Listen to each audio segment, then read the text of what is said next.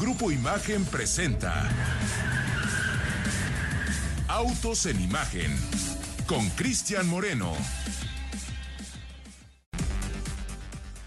Hola, buenas tardes. Eh, amigos de Autos en Imagen, yo soy Cristian Moreno y allá en la Ciudad de México ya son exactamente las 4 de la tarde con 30 minutos. Acá en Alemania, desde donde seguimos transmitiendo completamente en directo, ya son las 12 de la noche con 30 minutos.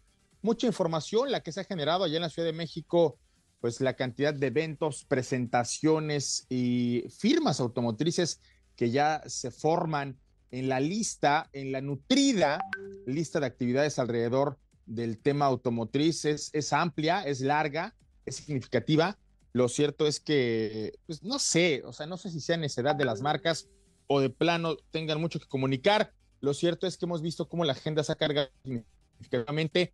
No hay coordinación, no, no hay realmente eh, un acuerdo por parte de, las firmas automotrices. Todas eligen días que ya estén ocupados. Y la semana pasada, y esto es algo que eh, digo para las personas que nos están escuchando a través de la frecuencia de imagen radio o que nos ven en el canal 3.4 de televisión abierta o que nos eh, sintonizan a través de las distintas plataformas digitales de Grupo Imagen, pues bueno, lo cierto es que han visto que hemos estado movidos de un lugar a otro, que prácticamente todo el equipo de autos en imagen y de atracción 360 se ha tenido que partir en 10 para poder dar cuenta de lo que hemos estado eh, cubriendo alrededor de la industria automotriz. En, el pasado, y esta es una idea romántica que algún día les, les contaré más a detalle, había una coordinación por parte de todas las marcas. Eh, ellas pues trataban de compartir un calendario, trataban de alguna forma de coordinarse, porque para espacios como el nuestro e, es, una hora todos los días, de lunes a sábado, eh, por allá en el periódico Excelsior tenemos eh, entre 10 y 12 páginas semanales. Eh, el Internet a lo mejor es un poquito más generoso en términos de qué tantas cosas puedes publicar en un día en las páginas o en las redes sociales, pero lo cierto es que la atención de ustedes y los, y los días tienen exactamente las mismas 12 horas y cuando dos o tres marcas deciden luchar para comunicar en el mismo día, pues lo cierto es que pues, no hay mucho más tiempo ¿no? para cada una tendremos que repartir y tenemos que administrar. Y lo cierto es que hemos visto cómo se ha cargado la agenda prácticamente desde antes de la pandemia, que yo no veía una, desorganización tan fuerte como la que estamos viendo hoy, una, batalla tan, tan acérrima, una batalla tan, tan dura para ver a quién se le pone más atención, como cuando llegas a un kinder eh, y, ves a cuatro, a cinco, a ocho niños de entre dos y seis años todos peleando por la atención. Eso es lo que estamos viviendo en este momento. Afortunadamente, afortunadamente para nosotros que, amamos los autos, pues justo eh, de eso se trata, ¿no? De ver eh, quién presenta más autos, quién presenta más tecnologías, quién trae más productos. Y al final del día, sí leo esto como un beneficio para ustedes como conductores, para ustedes como compradores, para ustedes como usuarios, que al día de hoy ven cómo hay un portafolio de productos en nuestro territorio que cada vez se nutre más somos uno de los países con más opciones, con más marcas, con, con más productos eh, a escala internacional. Digo, ni Estados Unidos tiene tantas marcas como nosotros porque allá al menos eh, españolas, francesas y chinas no van. Eh, en mercados de Europa tampoco, porque muchos de los productos americanos que sí tenemos nosotros no llegan a, a, la Unión Europea. Lo mismo pasa con Asia, ellos no tienen tantas culturas coexistiendo en el mismo escenario, así es que México debe de considerarse un territorio privilegiado para la industria automotriz y de eso es más o menos de lo que hemos estado dando cuenta en estos días, como les comentaba la semana pasada, muy nutrida, muy, muy peleada esta industria automotriz, así es que mucha información. El día de hoy seguimos manejando lo que les comentaba, estoy preparando un, un especial, estoy preparando un contenido muy particular en torno a las vagonetas, porque es un segmento que en México no ha tenido a lo mejor la aceptación o eh, la cantidad de productos o de alguna forma la atención por parte de los, de los compradores. Y eso de alguna forma nos ha dado eh, pues una ausencia importante de este tipo de vehículos, pero bueno, de eso eh, daremos cuenta más adelante. El día de hoy, precisamente mis amigos, el señor Gilberto Padilla, por ahí Eric Ramírez de, redes sociales y el señor Ricardo Eduardo Portilla vienen bajando eh, algunos de Santa Fe, otros de un poco más lejos, pero todos luego de haber ido a cubrir notas importantes de la industria automotriz. El que ya llegó y está presente ahí en el estudio de Autos en Imágenes, mi amigo el señor eh, Pablo Alberto Monroy Castillo. Pablito, ¿cómo estás? Muy buena tarde. ¿Qué tal, señor Moreno? Muy buena tarde, buena tarde al auditorio. Una Ciudad de México caótica esta hora. Hay varias eh, manifestaciones en la zona centro de la Ciudad de México, pero bueno, llegamos eh, en tiempo y forma. Hay mucha información, como lo comentas, que se ha generado en torno a la industria automotriz. Y hoy, hoy es un día eh, particular porque traemos la sección de mitos y realidades de los vehículos eléctricos. elegimos un tema en particular porque mucha gente se pregunta en sus vehículos eléctricos eh, por qué siguen utilizando este tipo de coches, eh, acumuladores como, como, los que encontramos eh, al destapar el cofre de un vehículo de combustión interna, ¿no? La gente cree que las mismas baterías que alimentan el tren motriz del coche eléctrico alimentan el resto de circuitos, como las luces, como el sistema de infoentretenimiento, y la realidad es que no es así. Vamos a hablar eh, justo en particular de eso, cómo es que los fabricantes todavía recurren a estos acumuladores de ácido plomo de 12 volts que vemos debajo del cofre, justamente para separar los circuitos, tanto el de baja tensión, que es para alimentar estos sistemas que te platico, y el de alta tensión, que es justamente el que se utiliza para eh, poner en movimiento los motores que impulsan a estos coches. Pero más adelante vamos a estar platicando de todos estos detalles, también... Eh, pues ya se publicó el primer tráiler de esta nueva película que se llama Ferrari eh, del eh, director Michael Mann. Eh, vamos a estar platicando de los detalles de esta cinta que ya bueno se va a estrenar el próximo 25 de diciembre en la pantalla grande. También noticias importantes de Alfa Romeo porque presentó el 33 Estradal, este coche inspirado en el, en el vehículo que lleva el mismo nombre pero de los años 60 y que bueno regresa con una edición especial, 33 unidades únicamente, las cuales ya fueron vendidas, pero bueno, anuncian la llegada de este coche y mucha información, señor Moreno, a lo largo del programa. No mucha, muchísima, Pablito, pero bueno, qué bueno y qué bueno por quienes nos sintonizan el día de hoy. Fíjate que también alrededor de, las, de, las, de los recorridos, de los traslados y de las conexiones que he estado haciendo aquí en la ciudad de Múnich, ya están listísimos para este salón, un salón internacional que vendrá a taparles un poquito la boca a todos aquellos que habían dicho que los salones alrededor del mundo estaban muertos. Lo cierto es que han pasado a, a un nuevo concepto han reformulado la propuesta y al día de hoy vemos cómo eh, los, los autoshows que conocíamos a lo mejor por allá en la década de los 80 o de los 90, pues quedaron en el olvido. Hoy con una competencia muy fuerte por parte de las presentaciones digitales, por parte de toda la propuesta que, que tienen hoy las, las firmas automotrices, pues han tenido que evolucionar estas exhibiciones automotrices, pero muy, muy reconocido el esfuerzo que se hace alrededor del mundo para taparle la boca, ¿no? A todos aquellos que dicen que los autoshows han muerto. Por ahí creo yo que esto es más bien un concepto de, estos viejitos que, no están del todo claros de hacia dónde va a evolucionar todo este tema de reformular los conceptos de presentaciones, esta reformulación que también involucra a, todos los, eh, a todas las plataformas digitales, eh, Pablo. vamos a ver cómo es que nos topamos eh, precisamente la próxima semana con esta nueva reunión automotriz y ya estaremos dando cuenta de eso. Hoy ya vimos que la ciudad está lista para recibir a una buena cantidad de eh, prensa internacional y, veremos qué es lo que presentan todos los grupos automotores alrededor de este eh, salón de, de Múnich. En tanto, nos vamos con lo que ocurrió un día como hoy, un 30 de agosto, pero de 1937, cuando nació Bruce McLaren. Esto allá en Auckland, Nueva Zelanda. Él, un tipo que desde niño afirmaba que sería piloto de carreras. Estamos hablando de 1937, Pablo. Yo estoy seguro que tú desde muy pequeño ya tendrías alguna afición que, determinó tu infancia, que te marcó como niño. La de Bruce McLaren era el, el ser piloto de carreras y precisamente en el taller de su papá fue que aprendió muchísimo de ingeniería, ¿no? En aquel entonces recuerden que la principal eh, determinante, e, el ingrediente más eh, significativo de los ingenieros no era ni la universidad, ni, la escuela, ni, ni, ni, de dónde habían aprendido, sino el ingenio. Y esto era lo que determinaba al propio Bruce McLaren. Su talento finalmente le permitió comenzar a fabricar sus propios autos. Estamos hablando de, una época en donde todos estos entusiastas hacían en el garage sus, sus vehículos, sus creaciones, y eso fue lo que le dio a Bruce McLaren pues la personalidad de tener al día de hoy pues todavía su nombre vivo y para 1963 este, este hombre fundó la Bruce McLaren Motor Racing. Esta que pues comenzó a, a competir precisamente en distintos seriales en aquel entonces como equipo Cooper por un contrato que tenía este hombre con, con la firma británica.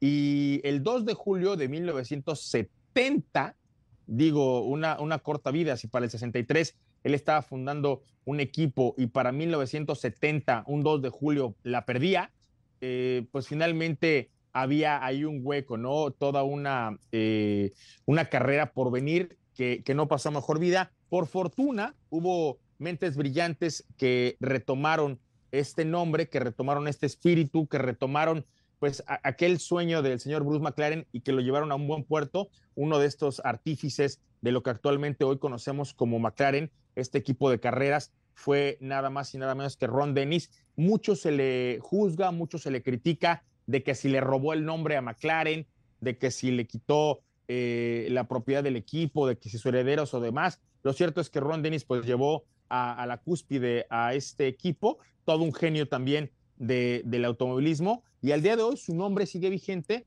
pues eh, con pilotos de la talla de los que le quieran poner, ¿no? Ha habido ahí en esa escudería eh, personalidades como el propio eh, Ayrton Senna, como el propio Alan Prost, digo, una gran cantidad de nombres y el mismo hoy Pato Howard, el mexicano que está haciendo de las suyas allá en la Indy, pues compite en esta, en esta escudería, Pablo. Una vida, eh, pues quizá un tanto breve la de Bruce McLaren, pero muy, muy consistente. Y bueno, como lo mencionas, desafortunadamente, el 2 de julio de 1970, el circuito de Goodwood le arrebató la vida a Bruce McLaren, pero eh, pues lo hizo en el lugar en el que se sentía más feliz, al volante de un monoplaza de carreras. Esto es correcto, Pablito. Oye, por ahí dos notas interesantes, ¿no? Las, las que traemos para el día de hoy y que de alguna forma nos dicen lo que está ocurriendo allá en la industria automotriz. Eh, platícame, por favor. Pues mira, la primera es que RAM ya anunció el final de la producción de la TRX, eh, tal y como lo conocemos ahora, pues va a llegar ya a su final ya a partir del año modelo 2024.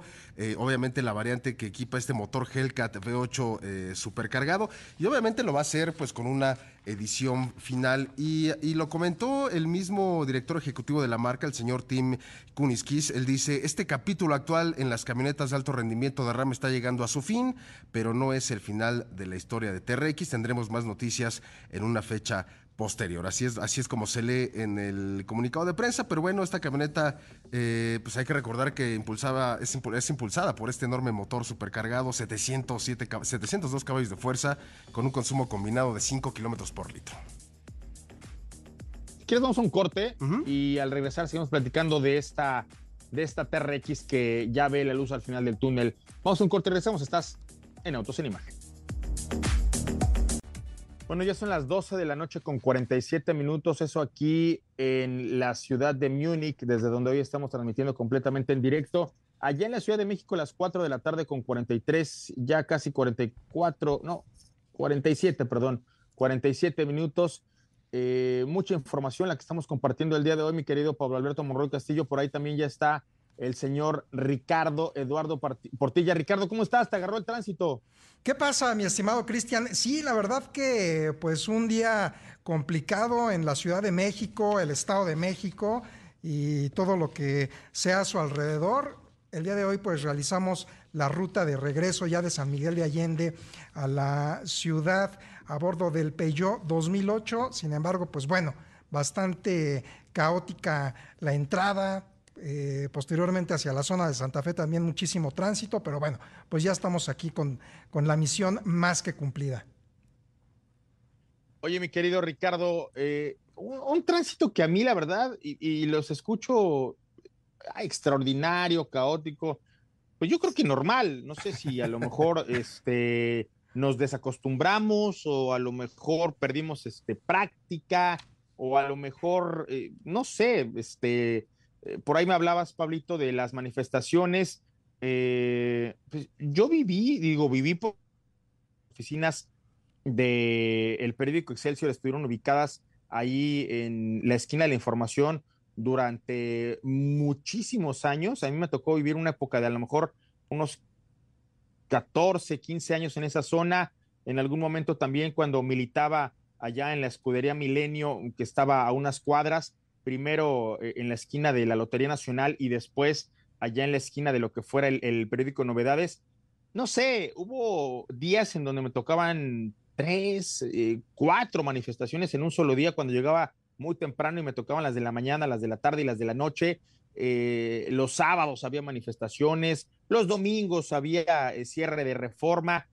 No sé si a lo mejor eh, sí me escucho como, como un viejo nostálgico, pero el tema de las manifestaciones, de las marchas, de los cierres de las calles, de, la injusticia social y de todo lo que usted guste y mande para cortar a la menor provocación el, el, flujo vehicular, el tránsito, que, con tres o cuatro tortugas ninja podías tú colapsar la Ciudad de México, pues era algo que honestamente se vivía desde hace ya muchos años, no es algo nuevo, no es algo extraordinario, eh, así como me ha tocado ver cierres eh, en, en, la Ciudad de México, eh, por ahí escuchaba a uno de los locutores favoritos de, Pablo Monroy, que, en Suiza no había este, congestionamientos o embotellamientos, o, pensar que aquí en Múnich no ocurría lo mismo Hoy, en, pleno centro del Marienplatz, me tocó una manifestación, este, igual de 20 pelados que honestamente no quiero ser este grosero, pero no sé ni qué estaban pidiendo. El cierto, lo cierto es que estaban cerrando el tránsito, pero hay eh, igual acá remodelaciones, igual aquí hay congestionamientos, igual, o sea, yo creo que ya más bien es un concepto de movilidad eh, que tenemos que asumir, ¿no? Toda esta información es algo que al día de hoy complica mucho y si no fuera por eso, no estaríamos tan urgidos de cambiar el modelo de, movilidad, de cambiar la fórmula, de cambiar eh, el, concepto de cómo es que vamos a consumir energía. Y justo, Pablito, de eso es de lo que quiero hablar el día de hoy, de una entrega más de cuáles son estos mitos y realidades que hoy está, están dándose alrededor de la industria de, la, de la movilidad eléctrica. Los vehículos 100% eléctricos todavía retoman gran parte del concepto eh, con el que vivimos durante prácticamente 100 años del, modelo basado en el vehículo impulsado por un motor de combustión interna y sobre ese mismo modelo pues había una batería que era lo que genera espacio eh, o el encendido eh, de la batería y que al día de hoy, aunque ya no necesitamos ese chispazo, sigue funcionando por los vehículos impulsados por electricidad para, para estos vehículos que utilizan pilas. Lo cierto es que, por paradójico que suene, los vehículos 100% eléctricos utilizan las mismas baterías que utilizaban los vehículos impulsados por motores de combustión interna, estas de plomo, este, pues no quiero decir marcas, pero ustedes y yo las conocemos, a las que había que pasarles corriente precisamente para generar esta, esta arrancada del motor, Pablo. Y que en este caso, señor Moreno, eh, cuando tú presionas el botón de encendido de un coche eléctrico, evidentemente eh, esa energía eh, almacenada en estos acumuladores de 12 volts, estas cajas negras que vemos debajo del cofre, eh, en el caso de un coche eléctrico, funcionan para liberar electricidad que va a alimentar los primeros sistemas que se ponen en, funcionamiento, ¿no? En este caso, por ejemplo, el panel de instrumentos, el sistema de infoentretenimiento, toda esa parte de la electrónica y además administra la cantidad de corriente necesaria a las computadoras justamente que administran o que operan o que controlan eh, cada uno de los sistemas de alta tensión. Esto se sigue conservando hoy en día en los coches eléctricos para separar eh, los circuitos de alta tensión y los circuitos de baja tensión. ¿Qué son los circuitos de baja tensión? Son todos aquellos que requieren una cantidad de corriente eh, menor, una tensión más baja, ¿no? Llámese faros principales, limpia parabrisas, sistema de infoentretenimiento, todos esos elementos que requieren de una alimentación eléctrica eh, los administra eh, la batería de ácido plomo, esta batería cuadrada, 12 volts. Eh, y eso está separado de esa forma. Y las otras baterías, las que hay que recargar con un cargador de pared o en un centro comercial, ese es otro circuito, esas son baterías de litio y que requieren de, un sistema independiente. Esto es por seguridad, señor Moreno. Al final, eh, si, separas el circuito de alta tensión con el de baja tensión, cualquier anomalía que se presente, inclusive un impacto, y lo platicamos la semana pasada, ¿no? estos circuitos se desconectan y eh, evitan que eh, vaya a haber alguna fuga de energía, inclusive algún incendio. Pero esa es la, la, razón de que hoy en día abramos el cofre de un coche eléctrico y más allá de encontrar un espacio de almacenamiento, pues también encontramos por ahí eh, cubierta esta batería, que en algunos casos también puede ir instalada también en la parte de la cajuela, pero es justamente para eso, para separar los circuitos. obviamente esta batería no sucede como en los coches de combustión interna, que se recarga con la energía que produce eh, el alternador o el generador, con el movimiento del motor a combustión interna. Esta batería se recarga, obviamente, eh, con un convertidor de corriente instalado en el coche que eh, de la batería, de la, de la corriente de la batería de iones de litio, la gigantesca que va abajo, de ahí se hace la conversión y se manda a este acumulador. Y al final el mantenimiento de este acumulador es como cualquiera, cualquier otro que vemos en un coche convencional. También tiene un tiempo de vida útil, estamos hablando de entre dos años y medio, tres años cuando mucho. También se requiere cambiar, también es necesario eventualmente eh, llevarla con un especialista para revisar eh, que el electrolito o este ácido que, de alguna forma intercambia con el plomo que está en su interior, pues también estén en los niveles adecuados y eh, inclusive también se pueden llegar, llegar a sulfatar las terminales. Al final tenemos todos los, los, los pros y los contras de una batería de ácido plomo, pero bueno, eso siempre hay que tomarlo en cuenta y esa es la razón por la que se separan los dos circuitos con esta pequeña batería de 12 volts y bueno, las baterías gigantescas que, alimentan los motores que impulsan los coches eléctricos de hoy en día. Cuando el señor Pablo Alberto Monroy Castillo nos habla específicamente de baterías gigantescas, hay que entender que al final del día estas son las que sustituyen el, generador de, de la energía principal para poder impulsar a los vehículos, para poder mover más de dos toneladas. Recordemos que también con este nuevo concepto de movilidad eléctrica han llegado nuevos pesos. Estábamos hablando de que una plataforma muy popular, por ejemplo, la MQB, es, es una que podía llegar a pesar en un auto ya completito unos 1.200 kilogramos. Eh, un hatchback del tamaño de un, de un león, por ejemplo, eh, pudiera estar en un rango de, de 1.200, 1.400 eh, kilogramos. Y esto obviamente le, proporcionaba algunas cualidades muy particulares de agilidad, eh, pues de condiciones de frenado, de condiciones de aceleración, de condiciones de, de, consumo energético. Y cuando sustituimos este modelo y esta plataforma por una nueva como la MEV, para equiparar peras con peras y manzanas con manzanas, una vez más retomo el nombre de la plataforma eléctrica del mismo grupo automotor.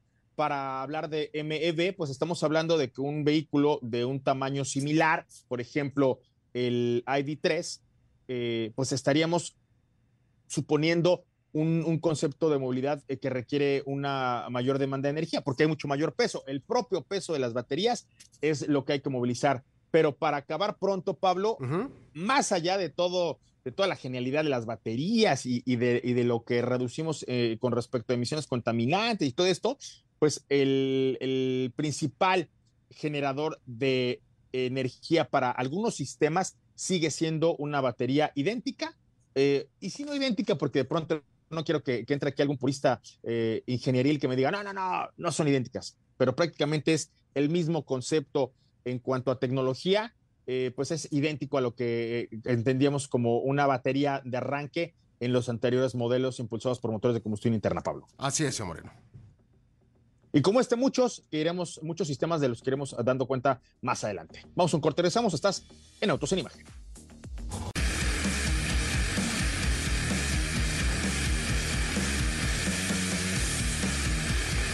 Bueno, y cuando son ya acá la una de la mañana en punto, allá en la Ciudad de México las cinco de la tarde, eh, pues vamos a seguir hablando acerca de un poco de la catarsis del señor Ricardo Eduardo Portilla. Sigue sufriendo un poquito que le haya tocado un tránsito insufrible.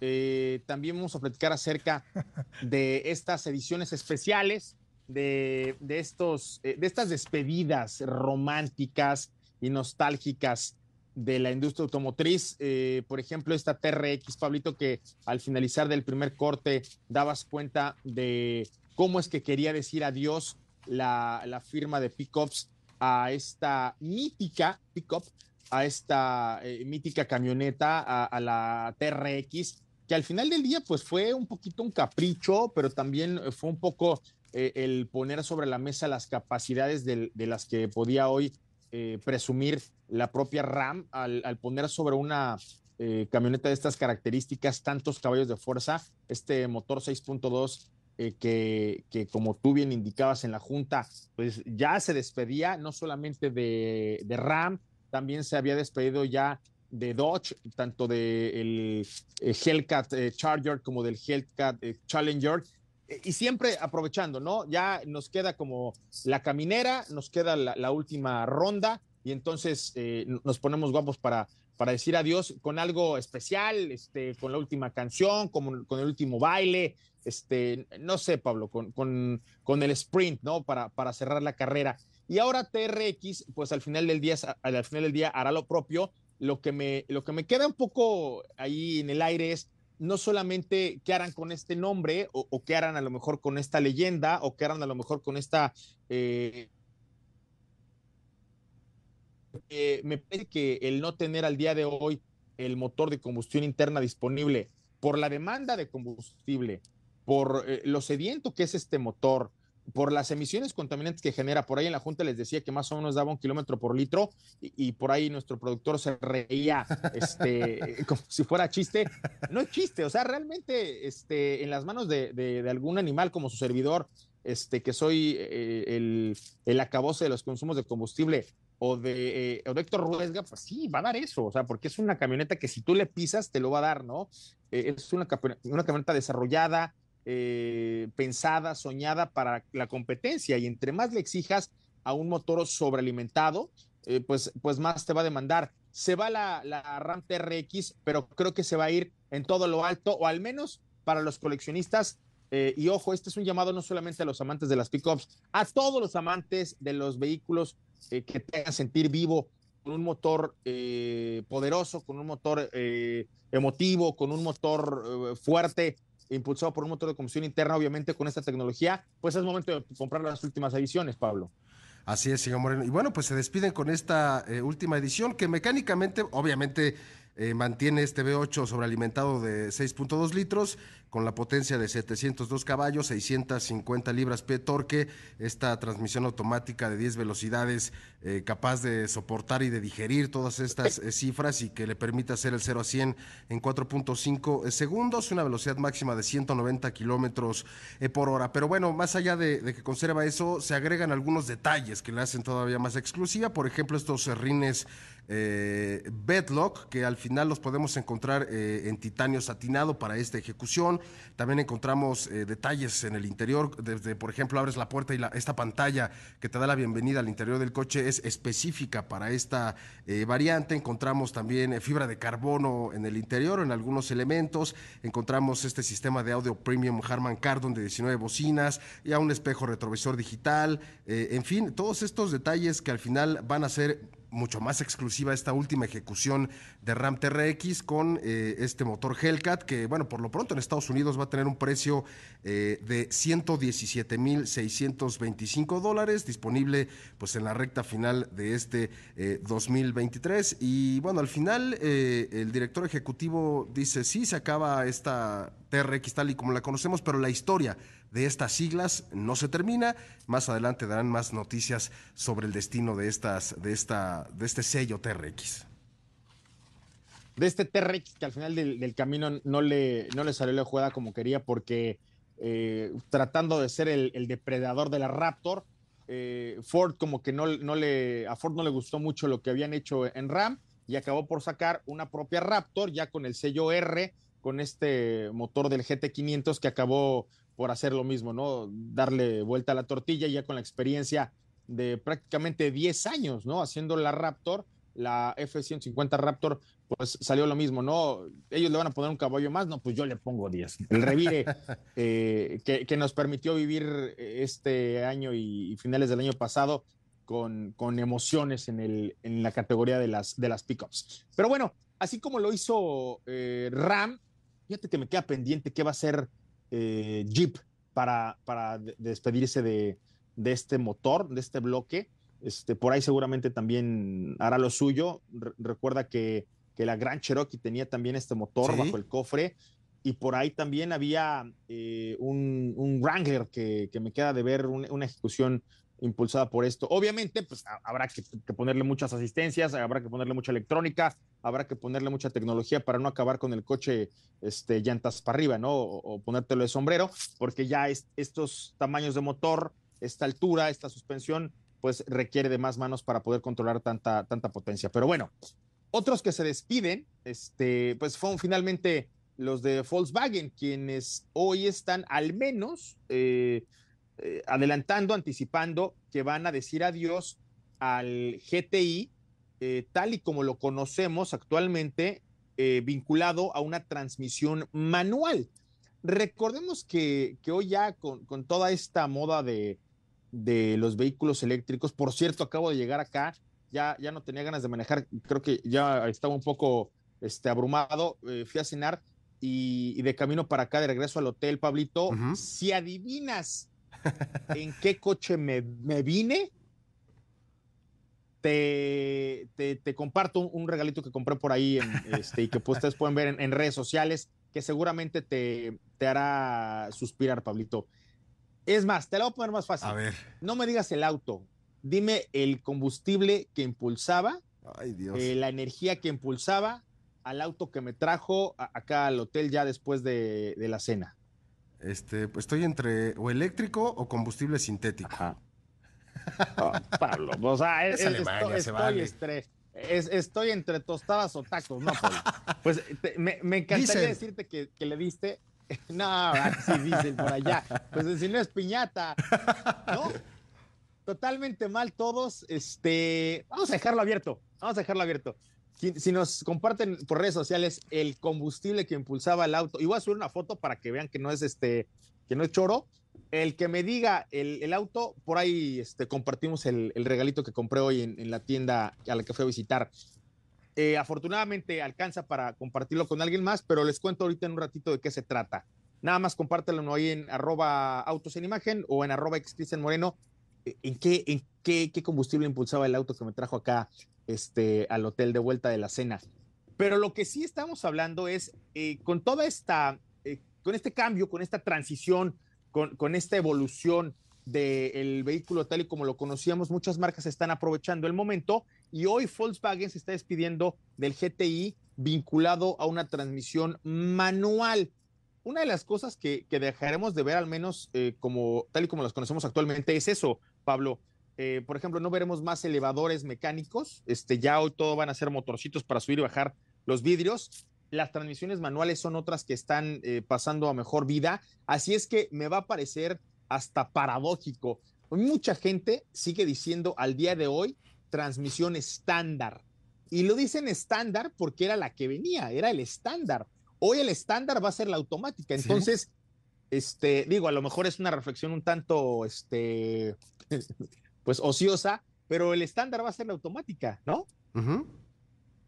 Así nos dirá Dios hoy eh, Volkswagen de esta edición, que espero yo eh, que valga la pena la vuelta acá a, a Múnich de vuelta, digo de regreso, en unos días vamos a estar allá en el, en el Auto Show de Múnich y espero yo cuando menos ver algo de esta ejecución con la que se estará despidiendo Volkswagen del GTI vinculado a una transmisión auto, eh, manual, Pablo. Así es, y fíjate que eh, obviamente eh, para honrar ¿no? la historia de este modelo, obviamente con esta caja manual, Volkswagen está lanzando el Golf GTI 380 que al final eh, es interesante porque todos los eh, Golf, sin importar si es la variante S o la variante SE o la variante Autobahn, que, yo no sabía que existía esta variante Autobahn en el nivel de equipamiento del GTI, eh, todos, cualquier modelo que tenga estas, este, esta versión y que tenga transmisión manual va a traer de serie este paquete 380 y fíjate, trae amortiguadores adaptativos, que eso es algo muy interesante sobre todo en un, hatchback de esas características y dimensiones. También eh, hay eh, rines de aleación de aluminio, 19 pulgadas, edición específica para este coche, eh, montado sobre neumáticos de alto rendimiento. También hay un techo negro brillante que combina obviamente con las carcasas de los espejos y también con otros detalles rojos alrededor de este eh, vehículo. También en el interior, obviamente, encontramos esta palanca de la transmisión en forma de pelota de golf, muy clásica y muy característica de este modelo. Eh, también algunos detalles en forma de panal y también encontramos estos asientos eh, forrados en tela, también muy característica, esta Scale Paper Plate, que es una tela muy característica que encontramos en los Golf GTI. Y también, obviamente, estará la opción de forrarlos en piel.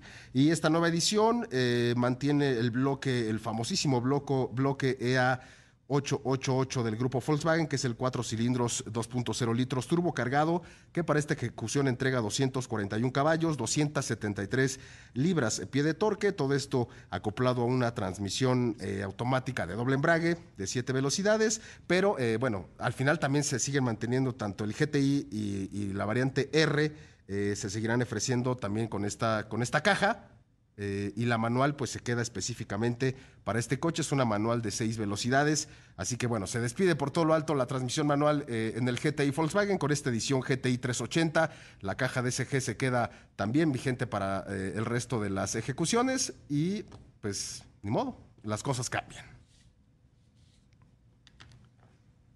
Pues no sé si ni modo, fíjate que en alguna ocasión, Pablito, tuve, tuve la oportunidad, y, digo, pienso como tú, esto mismo se lo externé en su momento a un piloto de pruebas de Porsche. Él me estaba en, aquel, en aquella ocasión dando una hot lap allá en Portugal, si no mal recuerdo, híjole, qué mala memoria tengo. Eh, creo que era Portugal, eh, en un Porsche 911 Turbo. Y en aquel entonces lo que manejaba era, era, una, era una caja eh, PDK. Y yo le dije, oye, ¿qué onda? ¿Por qué no este, una caja manual? ¿Por qué no este, mantener como un poco esa tradición? Y me decía él, mira, eh, te entiendo, eh, siento un poco lo mismo que tú por, por lo que me transmite esa caja, por lo, que, por lo que puedo hacer con ella, pero te he de decir que llega un momento en el que mi principal objetivo es ir más rápido.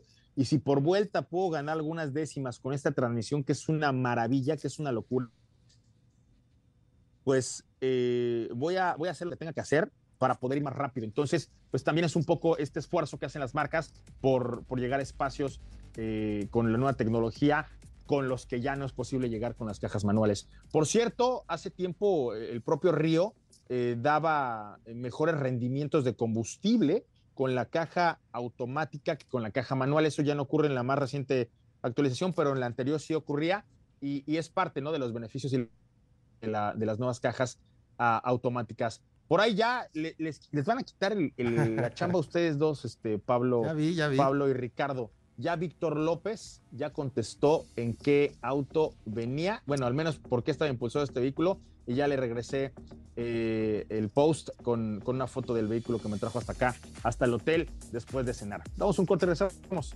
Estás en Autos en Imagen.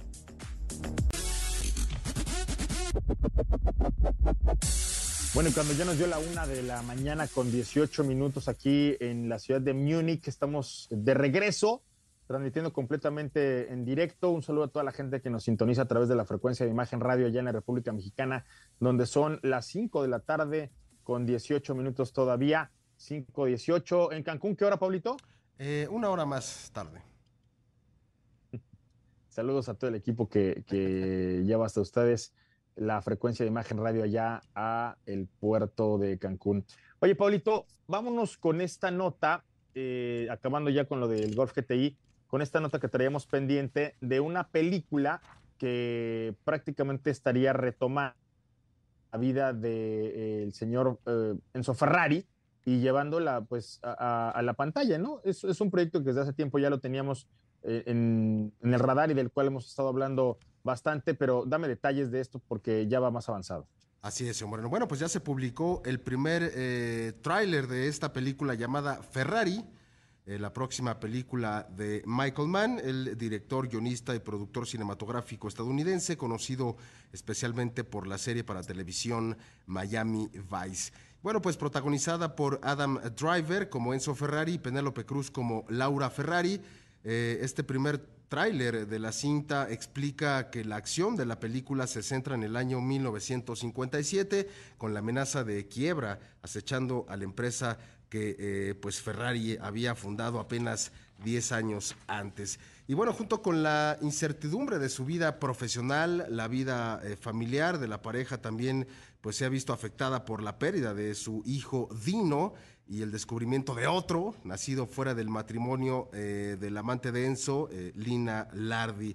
Esta película está basada en el libro Enzo Ferrari, El hombre y la máquina, escrito por Brooke Yates. Y bueno, pues eh, Ferrari, que debutará en el Festival de, Cines, Festival de Cine de Venecia, llegará a los cines el próximo 25 de diciembre. Un gran estreno para cerrar prácticamente este año, señor Moreno. Regalo de Navidad regalito de, Navidad, ¿no? 25. Pero el, 25, ¿dónde se estrena, Pablito? Eh, bueno, se estrena en Europa y en Estados Unidos. Yo espero que en breve llegue a México. Pero ya generalmente. Ya, ya, generalmente los, no, no, a ver. los estrenos ya son. Casi paralelos, ¿no? Simultáneos, prácticamente, sí. No, no, no. Ya, ya decía yo, o sea, se me hacía demasiado bueno para ser verdad este, que, iba a salir con una de las tuyas, Pablo. no, seguramente llegará y, recordaremos este momento ese día. Pues sí, o sea, sí, pero, pero el 25 sí es de esos días en donde 25 eh, y primero, fíjate que es una costumbre no muy mexicana, porque acá lo que nos encanta es acabarle de dar este, a, lo que quedó de la cena, pero el 25 y el primero, las familias este, de algunos países sí, van al cine porque no hay nada abierto, ¿no? Inclusive en algunos años, inclusive ni cine había abierto. Entonces sí lo veo más como para el cine de Estados Unidos, pero bueno, voy a creer, voy a confiar, voy a, es más, voy a pedirle a, todos los santos, porque estoy aquí rodeado de, todas las iglesias eh, de, los santos, este, que, que sí llegue la película del 25 a las salas de cine de México, Ricardo? Yo un 25 de diciembre fui a ver Titanic por primera vez. y creo que El Señor de los Anillos también.